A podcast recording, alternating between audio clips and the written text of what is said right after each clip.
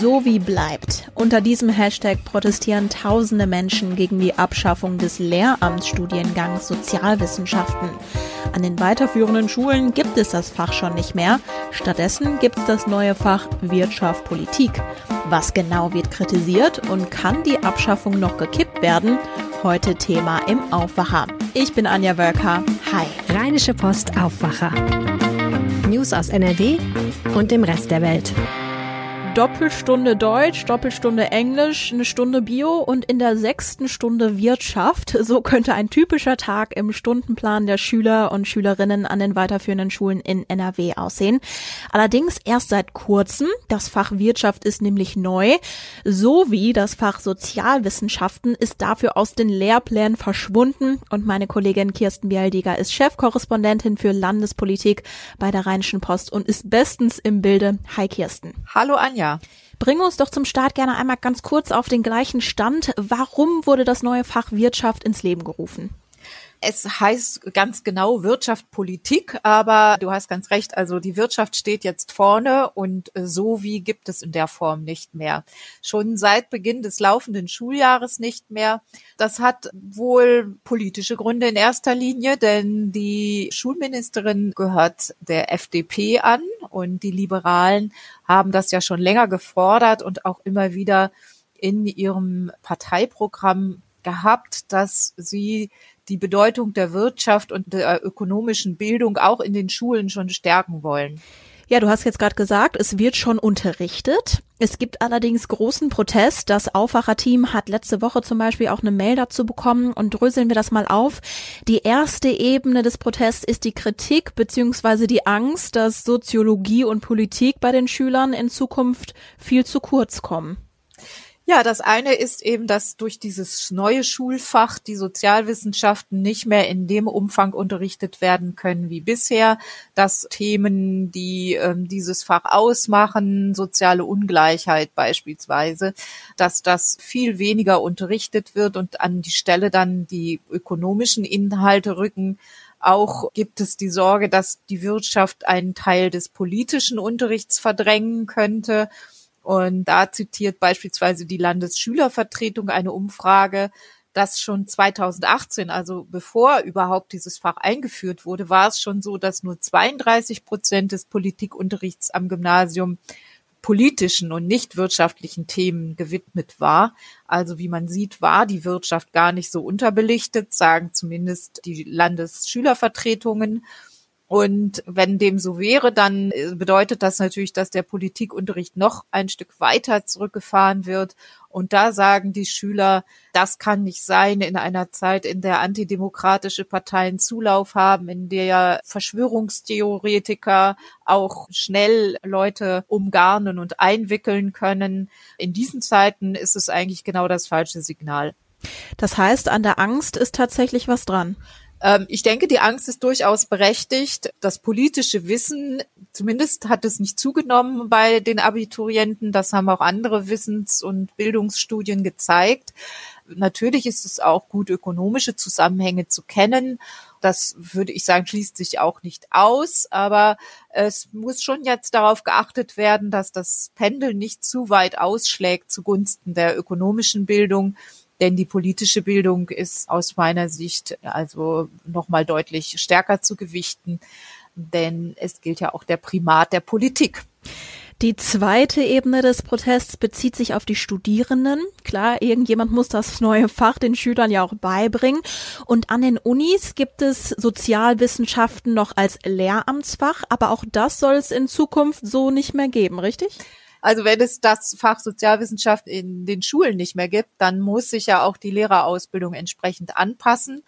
Das bedeutet mit anderen Worten, ja, die Lehramtsstudierenden, die das angefangen haben und eigentlich gerade wegen der Soziologie dieses Fach sich ausgesucht haben, die sind jetzt so ein bisschen gekniffen. Also die können das natürlich zu Ende studieren, die dürfen dann auch unterrichten in dem Fach Wirtschaft, Politik, aber es wird ihnen nahegelegt, und das gilt ebenso auch für die jetzigen Sozialwissenschaftslehrer mit der alten Ausbildung, sie sollen noch eine einjährige Weiterbildung nebenbei besuchen. Das ist aber dann eine Zusatzbelastung.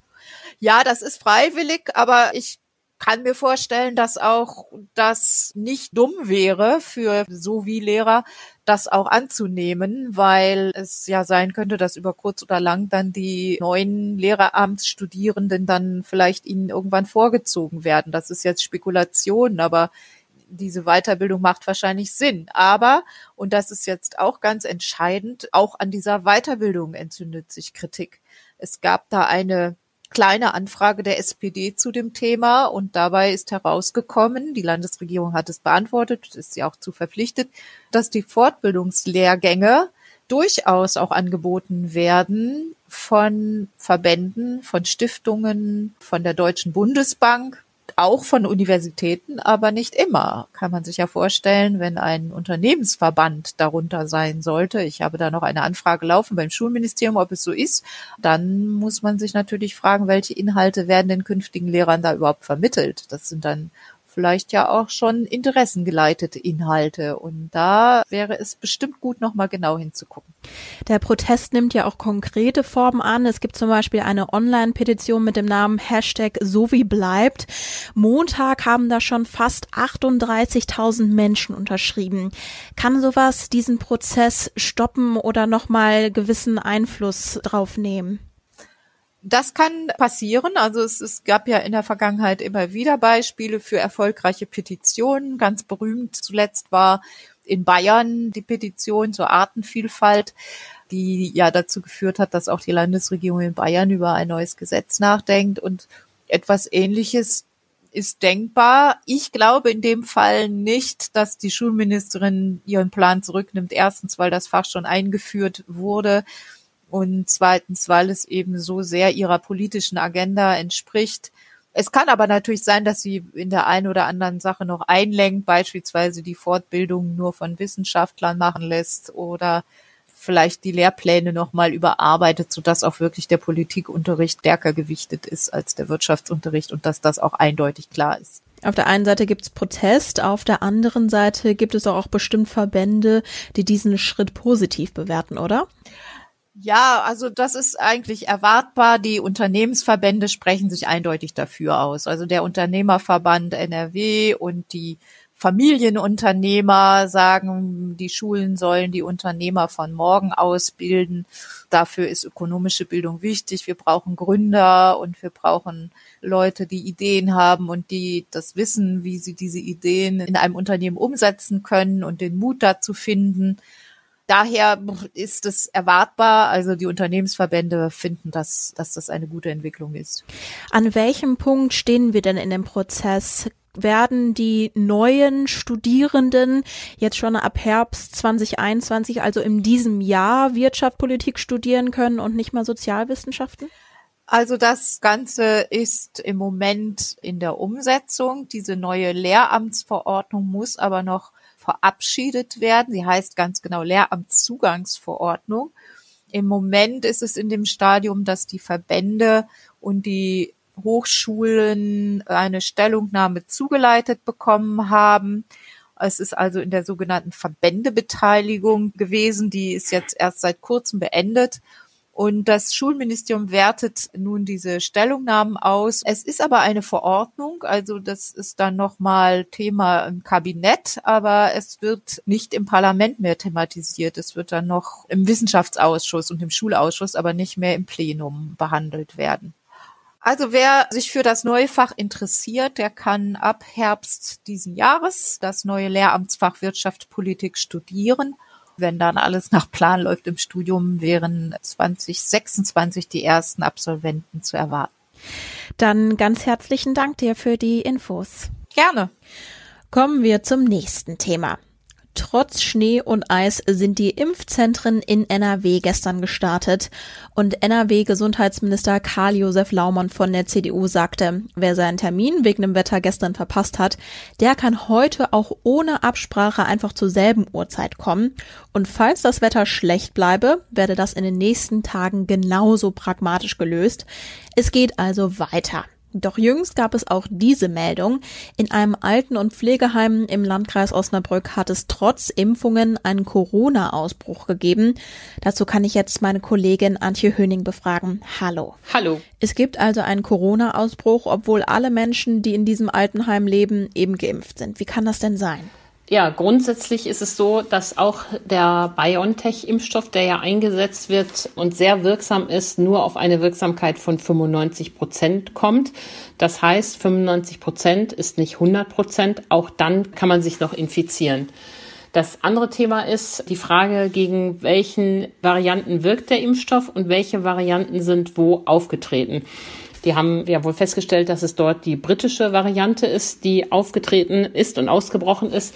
Da hatte BioNTech eigentlich in Studien ermittelt, dass ihr Impfstoff auch dagegen ähm, wirksam ist. Vielleicht hat der Impfstoff auch insofern geholfen, dass er eine schwere Erkrankung verhindert hat und es zu einer leichten Erkrankung gekommen ist. Auch dann hat die Impfung ja einen Sinn gehabt und auch dieses Ergebnis gab es ja, dass BioNTech so und so viel Prozent der Menschen hatte, die dann zwar trotzdem erkrankt sind, aber nicht so schwer wie ohne Impfung. Du hast es gerade schon erwähnt, BioNTech soll auch gegen die britische Coronavirus-Mutation wirksam sein. Wir haben das ja in der Vergangenheit auch schon mal besprochen. Das Problem der Mutationen wird ja aber auch immer wichtiger, denn es gibt ja auch zum Beispiel die südafrikanische Variante. Wirkt BioNTech auch da? Das wird noch im Konkreten detailliert ermittelt.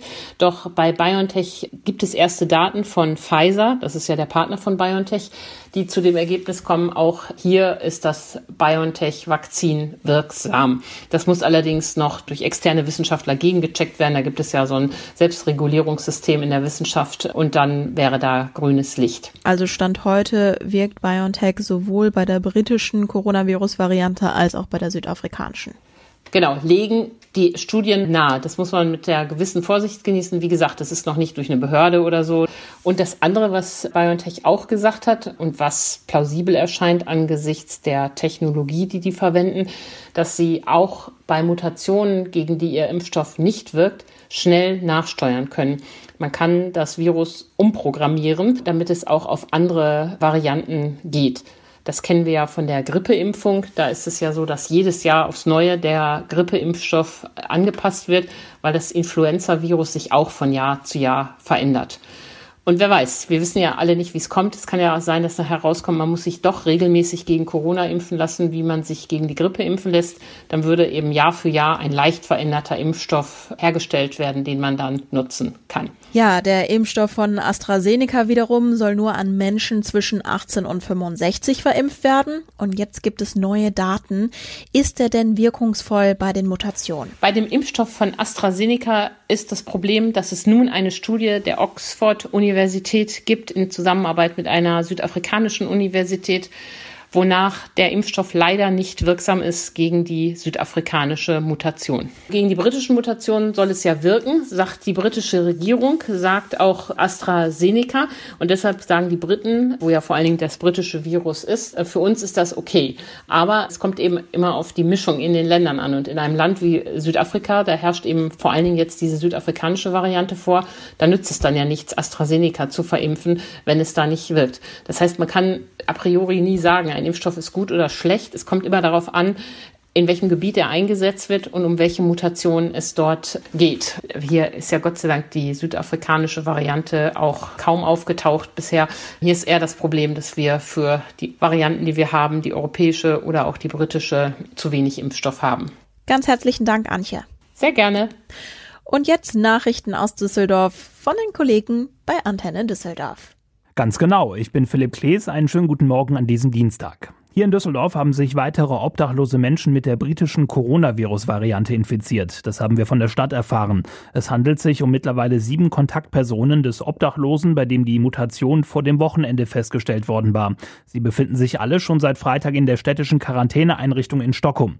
Ein Infizierter musste ins Krankenhaus gebracht werden. Elf weitere Kontakte der Erkrankten werden im Moment noch ermittelt. Das geschieht unter anderem mit Hilfe von Streetworkern.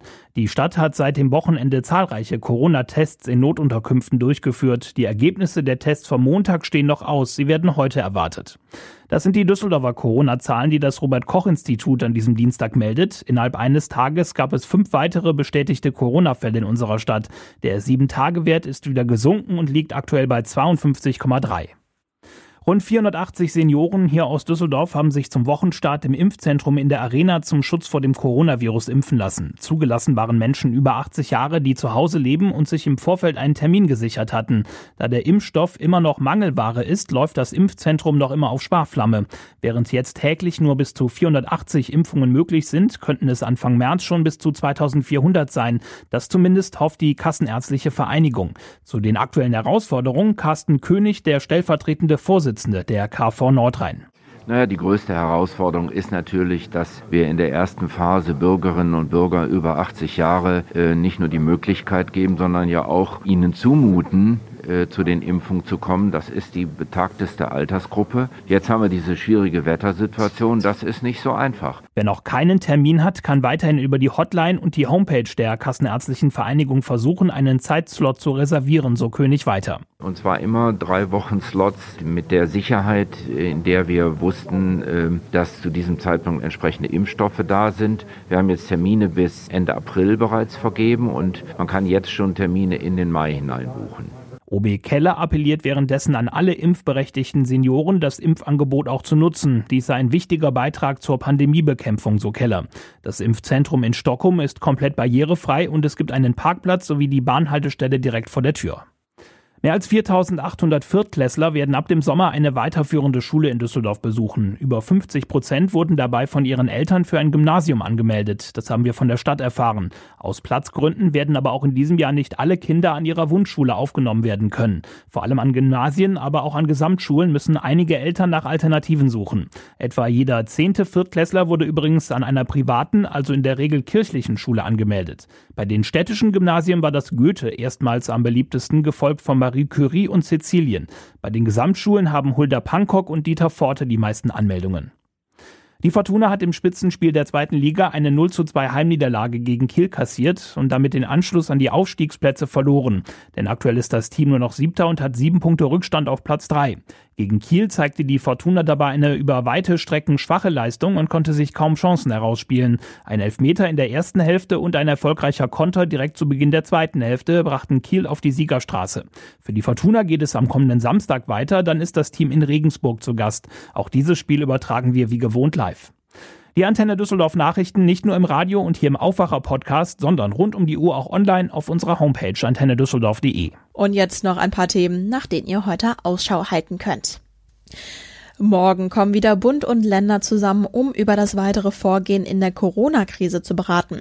Vorab gibt es heute eine Sondersitzung des Landtags in NRW.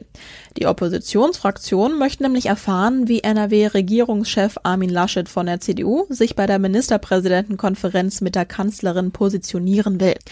Den Corona-Gipfel am Mittwoch begleiten wir selbstverständlich. Alle Updates gibt's auf rp-online.de. In der Türkei geht heute der Prozess gegen die Kölner Sängerin Hosan Jane weiter. Die Kölner Sängerin wurde 2018 festgenommen und später zu sechs Jahren und drei Monaten Haft wegen angeblicher Mitgliedschaft in der verbotenen kurdischen Arbeiterpartei PKK verurteilt. Im August 2020 wurde das Verfahren neu aufgerollt, nachdem das höchste Berufungsgericht das Urteil nicht bestätigt hatte. Es gebe keine klaren Beweise für die unterstellte Mitgliedschaft, hieß es zur Begründung. Anfang Oktober wurde Jane aus der Haft entlassen. Es gilt aber eine Ausreisesperre. Der Fall hatte auch die deutsch-türkischen Beziehungen belastet. Europaweit finden Aktionen zum heutigen Safer Internet Day statt. Mit dem Tag sollen Menschen dazu bewogen werden, Sicherheit im Internet mehr Aufmerksamkeit zu schenken. Ein Problem für alle Altersgruppen, aber insbesondere für Kinder und Jugendliche. 2004 wurde der Safer Internet Day zum ersten Mal ausgerufen. Noch der Blick aufs heutige Wetter. Ja, es bleibt ziemlich kalt. Die Temperaturen liegen heute zwischen minus 8 und minus 3 Grad. Dazu ist es stark bewölkt. Zwischendurch kann es auch mal auflockern und nur vereinzelt gibt es leichten Schneefall. Morgen ist es wechselnd bewölkt. Gebietsweise schaut auch mal ein bisschen länger die Sonne raus. Es bleibt überwiegend trocken bei Temperaturen zwischen minus 5 und minus 3 Grad. Schön, dass ihr zugehört habt. Ich wünsche euch weiter eine angenehme Woche. Ich bin Anja Wölker. Ciao. Mehr Nachrichten aus NRW gibt's jederzeit auf RP Online. rp-online.de